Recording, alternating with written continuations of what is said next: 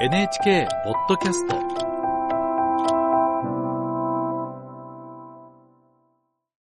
ロシアのウラジオストクからです。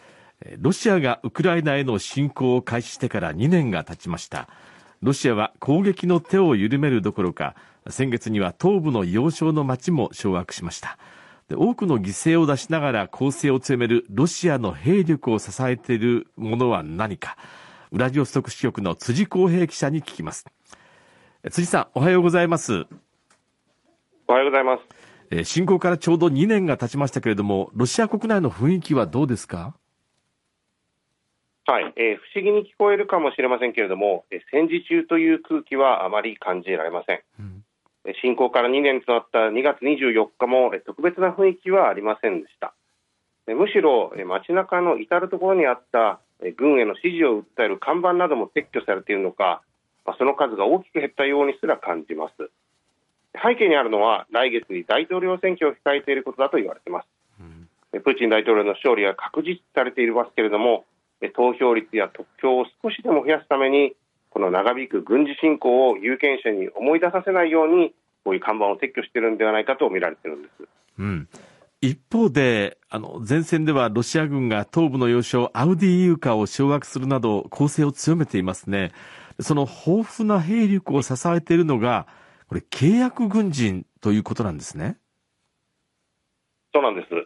えー、ロシア軍はですねこの2年間の犠牲者で、まあ、31万人、31万5千人が死傷したとアメリカ政府は見ています。はい、これだけの犠牲を出しながらも兵士が枯渇しない理由は、この契約軍人と言われる兵士を多く抱えているためなんです。うん、ロシアは当初は予備役を動員しましたけれども、社会に不安や反発が広がったため、今は主に契約軍人で兵力を賄っている。この契約軍人というのは、高額な報酬と引き換えに軍に志願して加わる兵士のことです。毎月の報酬は日本円で30万円を超えます。これはロシアの平均月収の数倍に当たるんです。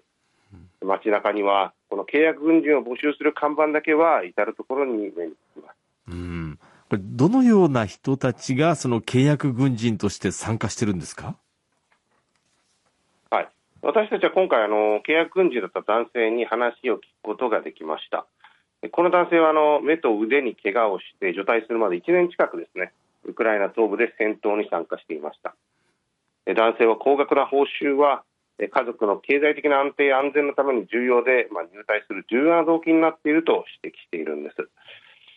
一方でですね、その軍から支給されるものが不十分なため、自前で軍服や靴下、無線機などを備え揃えるのに、まあ、報酬を使わなければならなかったとも話していました。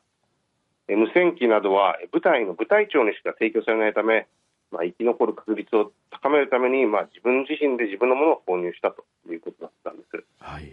えそしてこうした契約軍人はですね都市部よりも地方出身者が多いとされているんです、うん、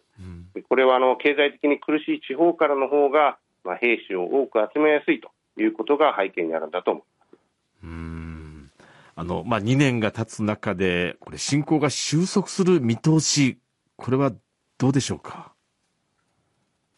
はい、まあ、残念ながら、あの、全く見えてないというのが実情です。うん、ロシアは攻勢を強め、兵士の数、兵器の生産も増強させています。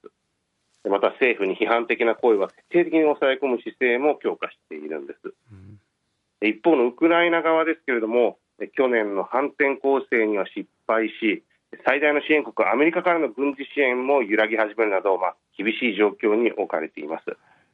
ロシアによる一方的なこの軍事侵攻はですね収まる兆しを見せないまま今3年目に突入しています。はい、えー、ウラジオストク支局の辻光平記者に聞きました